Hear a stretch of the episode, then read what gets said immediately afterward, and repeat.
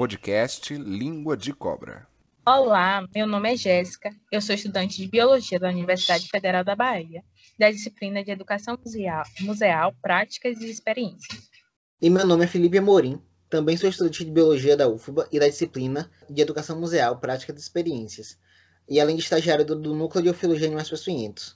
Sejam bem-vindas e bem-vindos a mais um episódio do podcast Língua de Cobra, uma iniciativa do Núcleo de Ufologia e Animais Peçonhentos da Bahia, o NOAP. Hoje nós teremos o primeiro episódio do quadro Maria Caninana. E vamos conversar com três ex-estagiários do NOAP, que vão nos contar a sua relação com os animais no laboratório e falar sobre o medo em lidar com esses animais peçonhentos. Felipe Dias, formado em Biologia pela UFBA e atualmente atua como educador no Museu Biológico do Instituto Butantan. Oi, pessoal, é um prazer estar aqui, estou muito feliz e agradeço o convite. Vamos falar também com Maria Dulcineia, formada em Biologia pela UFBA e atualmente professora de Biologia do Colégio Estadual, professora Maria de Lourdes, Parada Franche. Olá a todos, eu agradeço muito a oportunidade de estarmos fazendo esse bate-papo sobre um, um conteúdo e um assunto tão envolvido de mística e medo e que a gente precisa conversar, porque só a gente conversando, dialogando é que a gente pode fazer essa troca e vencer esse medo através do conhecimento e também com Silvani Souza, formada em Biologia pela UFBA e atualmente professora no Instituto Federal de Educação, Ciência e Tecnologia da Bahia, IFBA. Olá, pessoal, prazer estar aqui com vocês. Então, obrigado por terem vindo. Vamos começar com a primeira pergunta. O que a gente gostaria de saber é como era a relação de vocês com os animais peçonhentos antes de vocês começarem a trabalhar com eles uma pergunta muito legal, muito interessante, entender um pouco, né, como é que é o histórico dessas pessoas que trabalham com os peçonhentos, o que levou essas pessoas a trabalharem com esses animais. No meu caso, o primeiro contato que eu tive com eles no ambiente é, formativo foi no primeiro, foi no Congresso Brasileiro de Zoologia que aconteceu em 2012 na cidade de Salvador, onde lá ocorria o simpósio de animais peçonhentos com vários grupos, o Butantan e o próprio NOAP.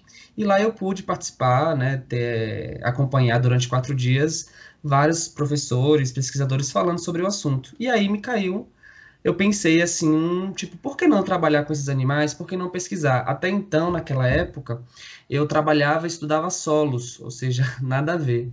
Mas aí eu falei assim, por que então não? E aí eu me remeti um pouco à minha infância, no sentido que toda vez que eu ia no zoológico, as cobras eram os animais que eu mais gostava de ver, toda vez que, enfim, esse fascínio que tem por dentro dos animais peçonhentos, no meu caso, principalmente com as serpentes, né, que era o grupo de animais que mais é, me colocava nesse lugar de fascínio, assim, um animal muito bonito e diferente, né, uma certa curiosidade.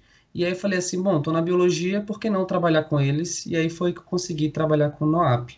Então, antes, minha, o meu sentimento era de fascínio, era de uma curiosidade e também, claro, tinha um certo medo, né? Porque a gente não conhece muito bem esses animais, o comportamento deles, e eu fui é, ressignificando esse meu medo com o passar do tempo. No meu caso, né, eu meu, meu fascínio né, pela, pelos animais peçonhentos e meu interesse em entendê-los mais surgiu também por acaso, não era um grupo que que eu tinha interesse até então. Quando entrei na biologia, eu falei que eu ia trabalhar com biologia marinha, era o meu sonho. Acho que muita gente entra na biologia falando assim, biólogo marinho. Eu me imaginava no barco lá, com as baleias de baixo, abraçando elas em cima de golfinhos. Mas, um belo dia, eu me toquei que para ser biólogo marinho, você precisa saber fazer uma coisa, né? Nadar, gostar de mergulhar. E eu descobri que eu sou extremamente medrosa com água, mergulhar. E eu fiquei imaginando eu embaixo daquelas colunas e colunas de água, acima de mim e bater um desespero e eu não conseguisse subir. Foi aí que eu pensei, a biologia marinha acho que não é muito a minha. E comecei a participar um pouco mais ativamente do Instituto de Biologia da UFBA, que foi onde eu me formei, até que teve uma oportunidade de fazer um curso, um curso do NOAP. Eu não era estagiária do NOAP e na época eu não estava nem buscando estágio. E tinha lá um curso de aracnídeos aracnidismo e tinha serpentes alpidismo. Eu escolhi aracnídeos aracnidismo é, não sei porquê. Acho que eu também tinha alguns amigos na época que eram meus, meus veteranos, né, que eram do NOAP, e falaram, menina, vai fazer o curso de aracnídeos. Aí resolvi fazer. Fiz o curso de aracnídeos e aracnídeos, me apaixonei pelos aracnídeos. me apaixonei pelas aranhas, até que calhou de Thiago, um, um colega nosso que estagiava no laboratório com os escorpiões, a menina vai abrir uma vaga para estagiário, se inscreve. Aí eu falei, eu vou me inscrever. Então foi por conta de um curso da, do NOAP que eu me encantei pelas aranhas, pela biologia delas, e fiz o, o, a seleção, entrei, aí realmente a paixão foi, foi amor à primeira vista, né? Quando eu entrei lá no laboratório, comecei a manipular os animais e a estudar e vivenciar todo aquele clima ali, foi realmente foi, encantador ver como a gente precisa respeitar esses animais e ao mesmo tempo o quanto eles traz, trazem para a gente aprendizagem. Legal. E antes disso, Sivani, você já teve medo dessas aranhas antes de ter contato através do curso? Quando eu puxo da memória para ver minha relação com, com esses tipos de, de animais, né, com invertebrados em geral e com, com os aracnídeos em si, os peçonhentos, eu não recordo de ter tido nenhuma experiência traumática, não lembro, não lembro de ter tido uma relação é, difícil com elas. Eu assistia filmes com, com aracnídeos, tipo o clássico da aracnofobia. Até então você tinha um pouco de receio, mas eu, em mim nunca, eu nunca tive esse medo por elas, sabe? Pelo contrário, com por exemplo, as serpentes, por ter uma, uma, uma relação mais de da, midiática, até ainda mais em cima dos, das serpentes, por serem vertebrados até, né, do que das aranhas, e dos escorpiões, as serpentes eu tinha, tinha um pouco mais de medo do que os próprios, das, das próprias aranhas. Até hoje eu digo que eu tenho mais respeito pelas serpentes do que pelos os, os invertebrados, quando digo respeito não no sentido de medo, mas de reconhecer que existem limites, né, que eu posso manipular elas e que se eu não fizer a manipulação correta, eu posso me acidentar. Mas eu não tinha medo delas, né, até, até então. Muito pelo contrário, acho que eu ficava encantada com as cores. Com... Eu lembro que meu pai me dava muito revista Recreio, umas revistas de natureza, e tinha as fotinhas de, desses animais. E eu, achava, eu ficava encantada com esses animais, não tinha medo. Mas eu já bebia de, de informações da minha infância, através dos filmes e das, das, da influência da família, de que tal ou tal animal era perigoso, eu deveria ter medo, mas eu em si não, não recordo de ter medo com, com relação a elas, não. E você, Maria? Eu fazia parte do público que envolve todo o medo, todo o senso comum, todo o aspecto cultural mesmo. Tinha bastante medo, principalmente das serpentes. Né? Então, isso foi um pouco que me, me deixou um pouco angustiada entrar no laboratório, mas eu, eu decidi enfrentar esse medo com conhecimento e fiz o processo seletivo, ingressei no NOAP, e a partir desse conhecimento, que eu fui vencendo esse medo e adquirindo respeito e admiração por eles. O que te levou a entrar no NOAP? A minha curiosidade mesmo. Por justamente envolver tanto fascínio, medo e essa mística, me, de, me despertou a curiosidade. Por que esses animais envolvem tanto medo desde pequenininho até os adultos, né? Porque isso envolve esses aspectos culturais que estão tão impregnados na nossa sociedade, e isso nos atinge tão diretamente. Então, esse fascínio me despertou a curiosidade e eu decidi ingressar no processo seletivo. Graças a Deus fui aprovada e mantive-se no laboratório de, de cinco anos. Isso tudo tem a ver com, inicialmente, com a curiosidade e com o desejo de vencer esse medo.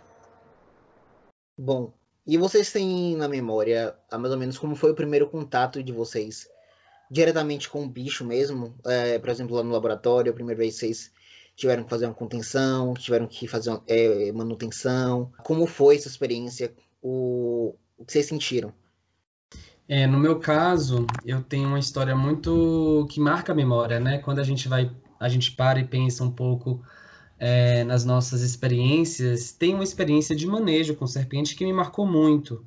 Eu comecei a estagiar no NOP em 2012 e nos, e nos, primeiros meses a gente já acompanha os estagiários mais velhos, né, meio que são os nossos tutores, e vai acompanhar a questão do manejo, de como manusear corretamente, de como fazer a contenção corretamente, de como fazer a extração de veneno, ou seja, tudo que o estagiário do NOP faz, a gente vai acompanhando aos poucos até que a gente tenha autonomia e uma certa segurança, que eu acho que essa segurança vai conversar muito com esse medo, né? Eu acho que é um equilíbrio de você se sentir seguro e do seu medo não falar mais alto a você interagir, manusear esses animais, porque oferece sim um risco, né, o acidente acontecer. Então, como é que acontece?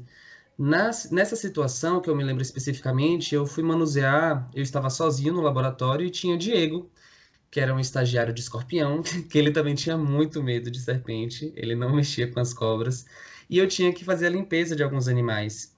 E tinha a Judite, né? A gente apelida algumas cobras, algumas jararacas, principalmente no laboratório, com alguns nomes carinhosos. E tinha a Judite, que era uma jararaca muito agressiva.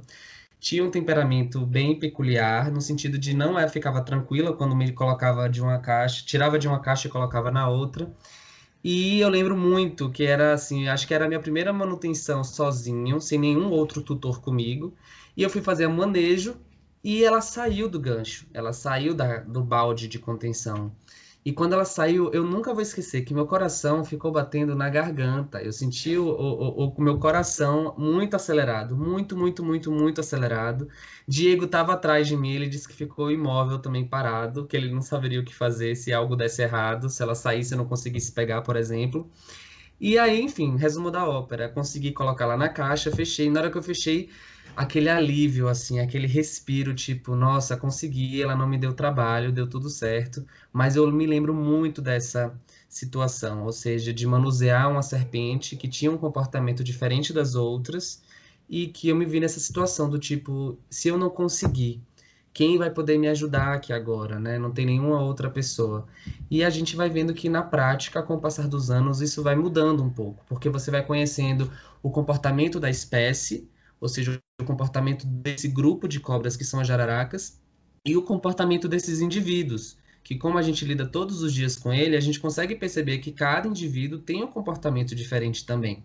Né? E aí você vai se preparar, você vai ter a segurança de trabalhar um com ou com outro. Eu me lembro de ter vários colegas que não se sentiam tão confiáveis de manipular, de manejar determinados tipos de animais, determinadas espécies, é, determinados indivíduos e falava, bom, essa cobra eu não mexo, eu não tenho segurança ainda de fazer o manejo dela sozinho. E é claro que isso vai conversando com medo, né? Ou seja, desse, desse acidente, o medo desse, desse possível, enfim, dessas questões que vão acontecendo no meio do caminho. Engraçado que isso que o Felipe falou da questão do de do outro, né? De cada pessoa dentro do laboratório ter as suas experiências com os animais, como são assim como nós, né, temos personalidades diferentes ou comportamentos distintos. Eu não me recordo da primeira vez que eu trabalhei com, com as aranhas, mas eu me recordo da primeira vez que eu me senti à vontade de manipular uma serpente quando não tinha ninguém que podia fazer isso. Eu era do, eu era do lado das aranhas, né, do grupo das aranhas, e um belo dia eu cheguei cedo no laboratório, era cinco e pouca da manhã, cinco e não, seis da manhã, que cinco, Silvani, seis e pouca da manhã, fui uma das primeiras a chegar, abri a porta, sentei, coloquei minha, na, minha marmita na geladeira e comecei a trabalhar no computador, esperar o horário da, da aula. Tudo escuro, me liga o telefone do laboratório, e aí ou a pessoa do telefone, até que enfim, hein, não aguentava mais, estava ligando para ir, e ninguém atendia. Eu falei, senhor, aqui trabalha no horário comercial, são, ainda vai dar sete horas, não tinha ninguém aqui não. Ah, eu estou falando aqui do, de geologia, tem uma, uma cobra de 3 metros aqui para a gente buscar. Aí me gelou do primeiro fio ao último, porque eu falei, como é que eu vou pegar uma cobra de 3 metros se eu, eu trabalho com animais de 2 centímetros, que são as viúvas negras? Como é que eu vou fazer isso? Já tinha anos já lá no laboratório. Eu sabe, quando ele falou uma cobra imensa, na minha cabeça veio, é jiboia. Esse, esse um, é um animal imenso, não vai ser uma jararaca, vai ser cascavel. Vou fazer o quê? Eu vou ter que ir porque já começar as aulas eu estava preocupado que o pessoal fosse manipular ela. Peguei a caixa, peguei o gancho e subi. Fui lá para o Instituto de, de Gel. A cobra estava dentro de uma lixeira, aquelas lixeiras altas. E era uma cobra gorda, mas gorda, assim, sabe? Bem gordinha. E para tirar ela estava muito difícil, porque o gancho não encaixava na, nela, porque ela era gordinha. E o, o, como era fundo o, a lixeira, meu braço também curto junto com o gancho não ajudava, junto com a minha inexperiência, né? Aí, somado tudo isso, começou a juntar uma galera ao redor da, da, daquela caixa, e aí eu virei a atração. Eu falei, pronto, agora eu vou ter que tirar essa cobra daqui, querendo não. E meu coração por dentro, tamanho de uma ervilha. Aí o, o rapaz, muito corajoso, segundo, falou assim, ah, eu te ajudo a virar o, a lixeira, e você tira ela daí. Foi aí que deu certo, porque ele foi virando a lixeira, eu abri a caixa e ela foi devagarzinho, com o próprio peso dela, descendo na caixa. Eu tampei, desci, me senti estagiária de serpentes, né? Mas praticamente quem foi que tirou ela da caixa foi o rapaz que conseguiu suspender o, o peso dela, ele conseguiu suspender aquela a lixeira. E desci. Com relação às aranhas, eu lembro que a primeira experiência que eu tive com no laboratório foi com os alimentos das aranhas, não foi nem com elas, que foi a limpeza de tenebro, limpeza de baratário, de ir para o mato catar grilo, catar sapo, para alimentar as aranhas, até que eu tivesse os, os nossos é, colegas, né, que já, já estavam no laboratório há mais tempo, aos poucos ajudassem a gente a entender como era o comportamento de cada aranha, para fazer a limpeza, para fazer a manutenção, se precisava ou não fazer contenção do animal para fazer alguma coisa. Geralmente não precisa. Para animal invertebrado, a gente não precisa fazer contenção, nem tirar um animal com, com, com a mão, por exemplo, exceto algumas situações que a gente precisa tirar veneno. Então, é muito tranquilo essa manipulação. Por isso que acho que isso, isso trazia para a gente uma certa, uma maior tranquilidade em estar, às vezes, lá dentro, a tarde toda trabalhando com elas e em um momento nenhum ter essa sensação, esse disparo de medo. Aí, as situações que eu me senti com mais receio foram quando, porventura, algum animal é, escapava, né? E situações onde eu precisei ajudar os colegas do, do, das serpentes, que era um grupo que eu não trabalhava. Teve uma situação de uma... Foi uma... Aqui, o rato roeu o rabo foi qual, Lipe? Eu não lembro. Jararacuçu. Pronto, que teve um. Ele, ela estava com o rabo ruído. E aí, como ela era grande, tinham que ter pessoas para ajudar a segurar a cabeça, segurar o corpinho para poder passar o remédio, porque doía, né? Ela se contorcia toda, coitada. E aí teve um dia que as minhas, uma ou duas vezes, os meninos pediram ajuda. E eu fui porque eu confiava muito nos meninos, né? Sabia que eles estavam fazendo o trabalho certinho. Enquanto eles estavam segurando o animal, eu tinha o trabalho de passar o remedinho na, na, na, na pontinha do rabo dela. Ou como eu falo, um remedinho na pontinha. Dá para ver pelos meus diminutivos que nessa situação eu não estava com medo porque eu estava confortável com quem eu estava do lado. Eu sabia que eu estava tendo suporte, né? Eu lembro a primeira vez, que, até hoje, que eu, que eu tive que conter uma aranha armadeira. E que eu botava. Quando eu segurei ela na pinça, eu levantei, minha mão tremia, feito vara verde. Porque era um bicho que eu tinha muito respeito, que eu tenho muito respeito até hoje. E eu lembro nitidamente a cena como se fosse hoje de Iverson no meu lado, a professora Tânia do outro lado do vidro, guiando, tentando me acalmar. E é, um, é algo geralmente bem marcante. E aí, demora um tempinho até a gente, uh, em algumas situações, até desenvolver esse conforto em lidar com os bichos. Você passou por um teste de fogo ainda maior que o meu. Eu não contive armadeira, não. Eu contive só caranguejeira.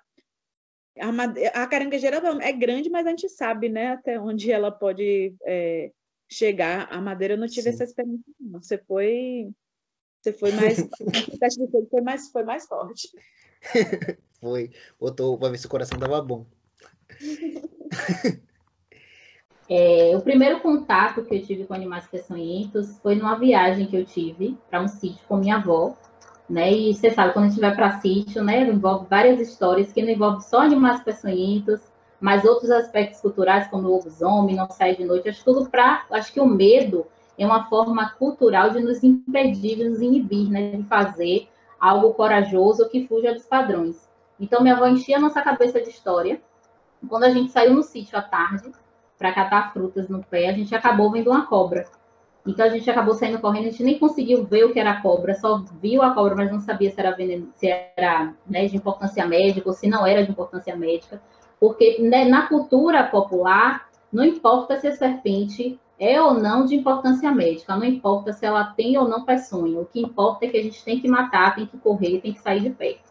Então, isso já, já tem marcado na minha memória esse, esse processo de correr e de fugir dessa serpente que a gente acabou encontrando no sítio de meu tio-avô, que eu estava com minha avó. E aí eu decidi fazer biologia não, não necessariamente por conta dos animais peçonhentos, porque é uma disciplina que no decorrer da minha vida eu sempre tive fascínio pela natureza, pelos animais, né? E aí eu acabei interessando na faculdade e eu entrei no NOAP no segundo semestre da faculdade. Então foi o laboratório que mais despertou minha curiosidade.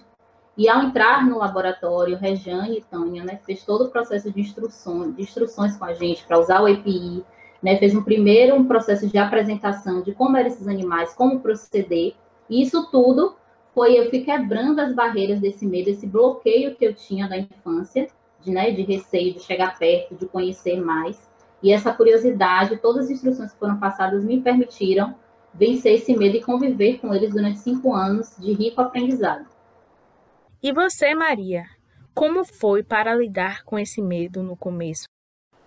No começo, para lidar com esse medo, com a ajuda dos estagiários mais antigos, né? Eles é, trabalharam com a gente, né? Mostrando inicialmente a gente nunca manipulava sozinho ou entrava no, no, na, nas salas onde cada grupo estava, seja aranha, escorpião ou serpente, a gente nunca entrava sozinho sem acompanhamento de um estagiário mais experiente.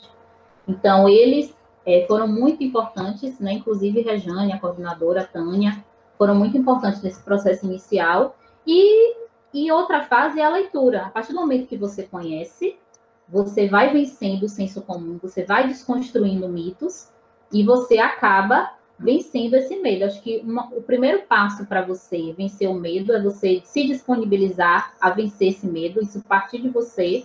Segundo, é você ter um apoio de um grupo que, né, específico de pessoas treinadas, técnicos, cientistas, como a professora Rejane. E o terceiro é você partir para a leitura, que é o único, o terceiro passo para você vencer é você conhecer. Eu só avanço se eu conhecer. Então, conhecendo, eu desconstruo os meus mitos, os meus medos e desmistifico tudo aquilo que foi construído no senso comum e na cultura popular. Você tem algum momento marcante com esses animais peçonhentos no app? Os contatos foram diversos, né? Durante cinco anos foram diferentes experiências. É, uma das experiências mais marcantes é ver o processo de nascimento, que eu trabalhava especificamente com os escorpiões. Então, eu convivia muito mais com eles. Então, ver o processo de nascimento, né, dos filhotes de uma da, da, da, escorpião fêmea, é, ver o processo de cortejo deles, né, a gente, em ambiente, a gente viajar a gente conseguiu coletar o macho de uma das espécies de maior importância médica e a gente pôde filmar esse processo de cortejamento entre eles. Então, ver eles dançando e cruzando, né, algo que não é comum. Eu vi em vídeos, mas nunca tinha presenciado, né, ao vivo e a cores. Eu pude vivenciar isso. Todo o processo de coleta, de você conseguir ver um escorpião, né, com a luz UV lá, à noite, ele né, transcendendo a luz. Então, assim, isso foi muito importante para mim, todas as experiências. O lidar de vocês com o medo e o respeito por esses animais foi bem aos poucos e se desenvolveu durante o trabalho com os bichos. Uh, mas por outro lado, como vocês consideram que o trabalho educativo do NOAP, a rede de zoologia interativa, ajudou outras pessoas a lidarem com o medo dos animais peçonhentos? O trabalho da Rede Zoo ele é muito importante nesse sentido da relação que as pessoas vão estabelecer com esses animais, levando em consideração as experiências passadas e a experiência da própria ação. É muito importante porque vai proporcionar, pode parecer clichê, mas é justamente isso, a interação. A interação junto com uma aproximação. A partir do momento que esse animal, porque não é um animal tão comum de se ver, né? Por mais assim, principalmente as pessoas que estão nas grandes cidades, ou seja, nos grandes centros urbanos, até em Salvador, que é um centro urbano, é considerável, mas tem um resquício de Mata Atlântica que esses animais comumente aparecem, na UFBA aparece, né?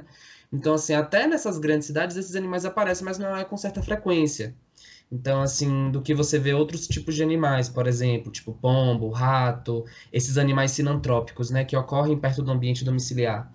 Então, o fato das pessoas verem, interagirem, e no caso da redisologia também, que tem uma atividade muito importante, que é o mão na cobra, onde as pessoas podem tocar, é, para quem desconhece um pouco, o fato do toque na educação museal que a gente fala, né, que a gente pesquisa e estuda, é, principalmente exposição de animais vivos, como o próprio NOAP, e a minha realidade de trabalho no Instituto Butantan, que a gente também faz essa atividade, é incrível a potência, a potência que essas atividades possuem, porque as pessoas tocam, as pessoas conhecem, as pessoas sentem a textura, observam que esses animais, por exemplo, que os que são utilizados na ação não são perigosos, elas, eles, elas não vão picar, elas não vão morder, né? Assim, são animais que não são venenosos. Então isso vai fazendo com que as pessoas compreendam algumas questões, no caso das serpentes, claro, né?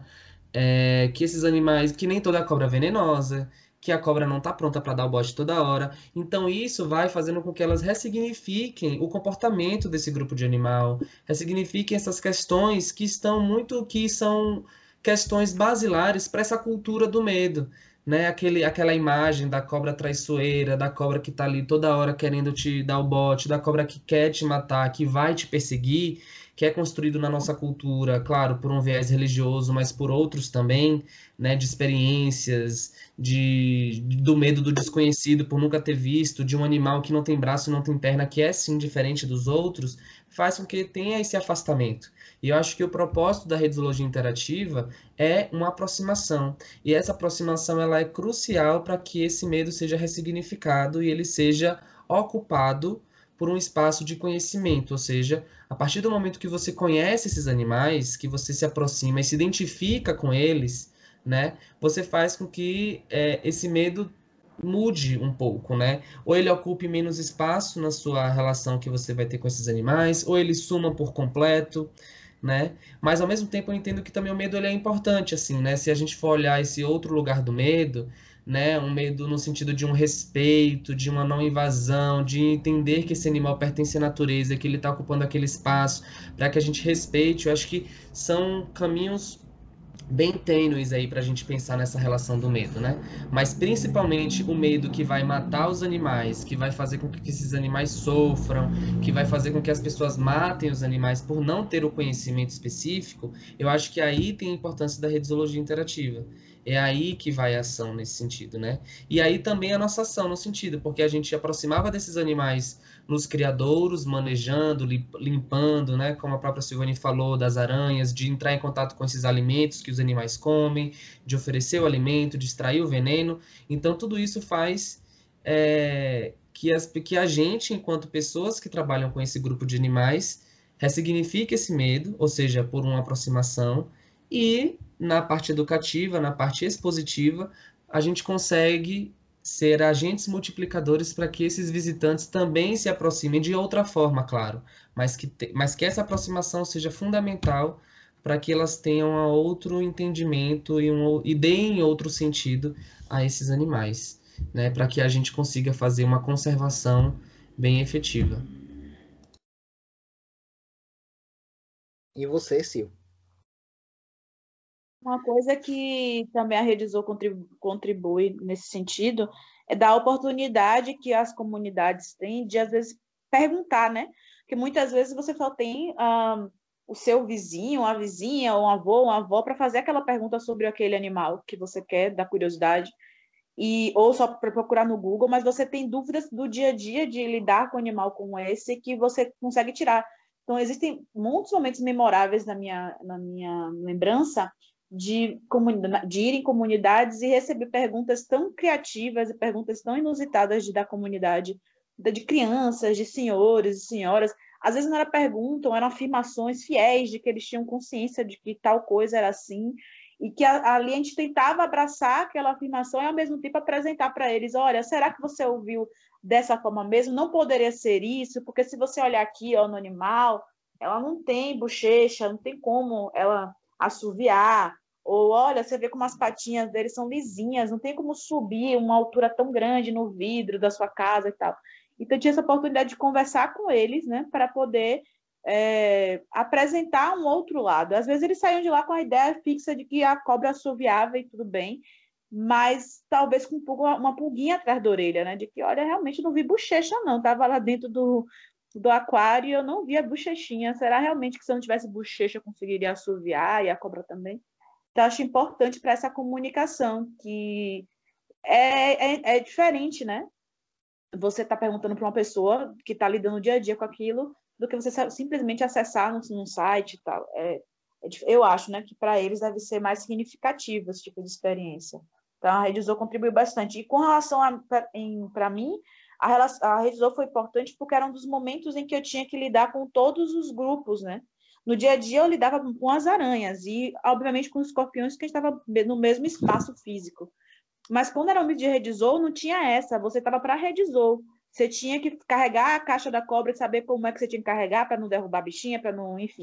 a repor a água das serpentes, abria devagarzinho o vidro, colocava com um pisete assim, ó, a água, porque eu sabia que era uma cascavel, não ia abrir o, vidro inteiro e colocar a mão para repor a água. Então, você acabava, naquele momento, lidando com os animais dos outros grupos, né? O pessoal de serpentes também ajudava com as, as aranhas, ajudava com os escorpiões, aprendia mais sobre os outros grupos também, né?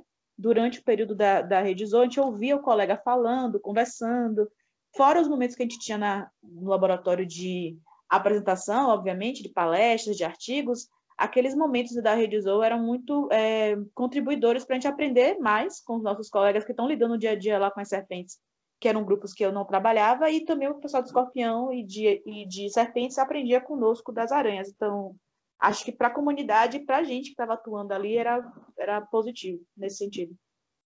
É isso. A Rede Zoa é um, é um projeto importantíssimo, essencial.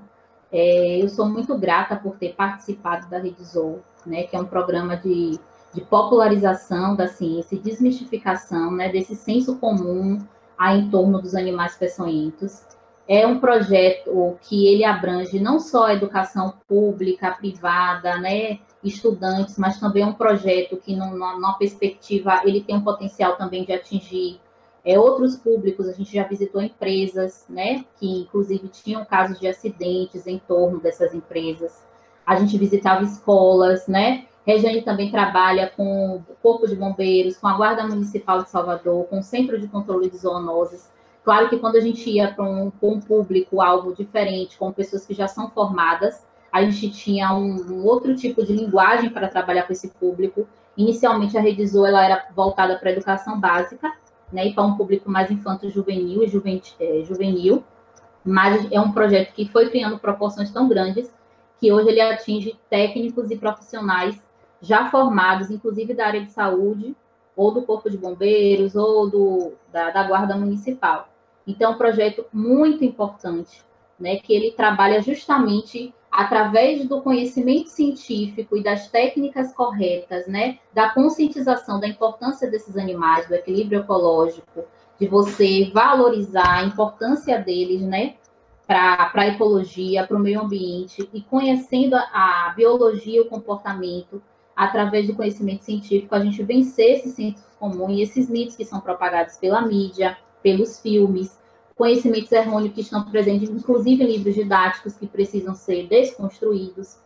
Então, é um projeto desafiador e essencialmente importante, e que com certeza já contribuiu, principalmente na Bahia, né? É um projeto itinerante que a gente vai ao encontro dessas pessoas, a gente trabalhou já em eventos culturais, inclusive, então, são diferentes públicos, diferentes linguagens que esse projeto consegue abarcar e se aprofundar e atingir essas pessoas de forma a transformar esse, esse, esse medo e essa violência também com os animais peçonhentos, porque muitos são mortos, né, é, pelas pessoas por conta da ignorância, ignorância no sentido de, do, da falta de conhecimento mesmo. Sim, esse trabalho de desmitificar é muito importante, né? Vocês gostariam de deixar alguma mensagem sobre esse medo de animais peçonhentos para os ouvintes? Bom, acho que a minha mensagem final é, é difícil falar, né, aqui para quem está nos ouvindo, tipo, ah, para de sentir medo, não é preciso sentir medo. Porque até a nossa própria experiência ao, ao lidar com esses animais foi mudando por meio da prática eu, eu, eu pude ressignificar esse meu medo, né, que estava muito, tava, estava de mãos dadas com um fascínio e a curiosidade, como eu falei no início, por meio das minhas práticas. Minhas práticas de manejo, minhas práticas de aproximação, minhas práticas educativas por meio da rede zoologia interativa. Então, é algo muito pessoal.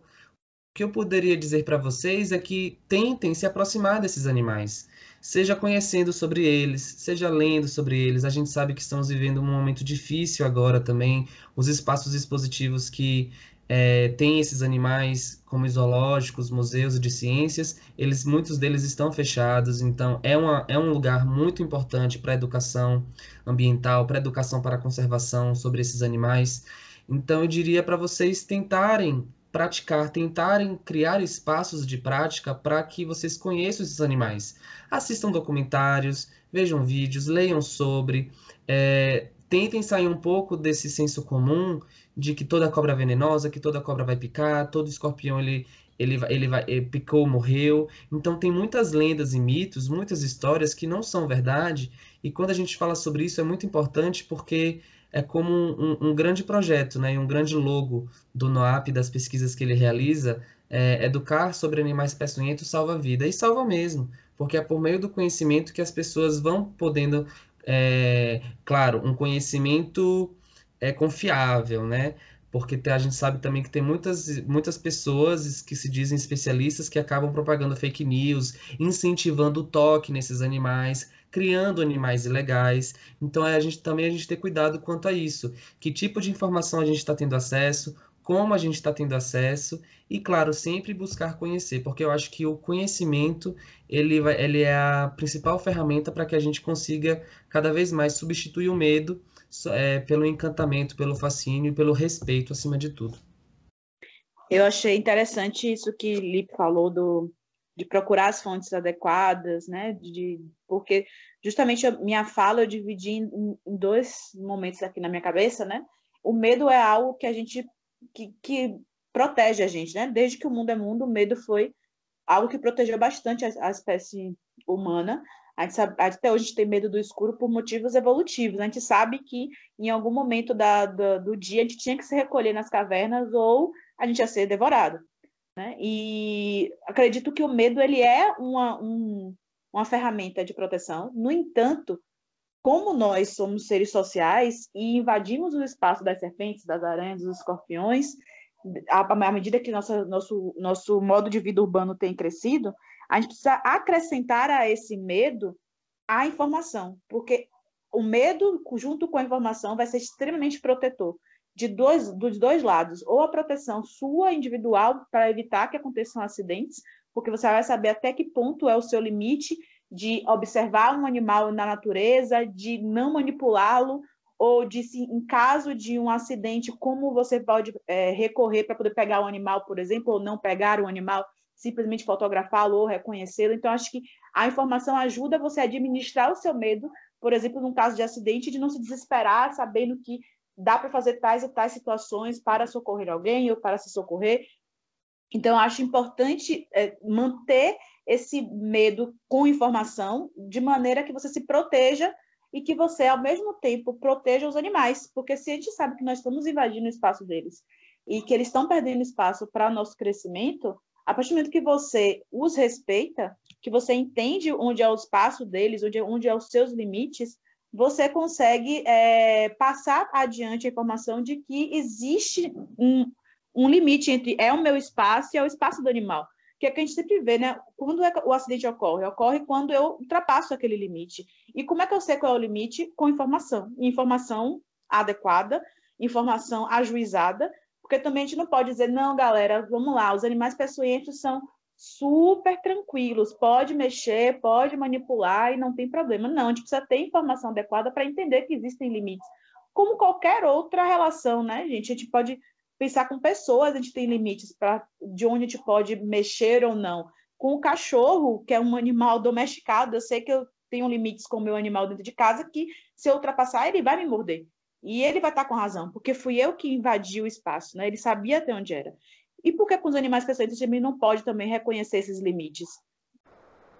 Eu gostaria de dizer aos nossos ouvintes que, que o meu maior desejo é que esse medo que é tão impregnado sobre toda a nossa população, que faz parte de uma cultura que vem desde a Bíblia, né, que ela é aprofundada pelos livros didáticos, pelos filmes, pela mídia e por essa mística que vai se propagando de geração em geração, que esse medo que é violento, né, e que mata esses animais e que não permite que a gente compreenda sobre a importância deles, se torne fascínio e curiosidade. Então, que, é, que o nosso público que esteja nos ouvindo possa ler né, materiais de cunho científico, né, de referências confiáveis, né, para que eles possam se aprofundar, compreender sobre esses animais e aos poucos esse medo se transforma em respeito e também em fascínio, em admiração também. Eu concordo totalmente com vocês e me sinto super contemplado com as respostas. Foram tocados em pontos super importantes. Bom, enfim, estamos caminhando para o encerramento do nosso podcast. Uh, gostaríamos novamente de agradecer por terem aceitado o nosso convite para compartilhar suas experiências com esses animais que são super importantes para, para nós e para o meio ambiente, e que ainda tem muito a nos ensinar. Principalmente pela grande quantidade de desinformação e de fake news que se tem sobre serpentes, aranhas e escorpiões. Então, obrigado a todas as pessoas que escutaram até aqui. Nos sigam no Instagram, arroba para ficar por dentro de novidades. E até a próxima! Tchau, pessoal. Obrigada. Tchau, pessoal. Muito obrigado pelo convite. Muito obrigada e até a próxima.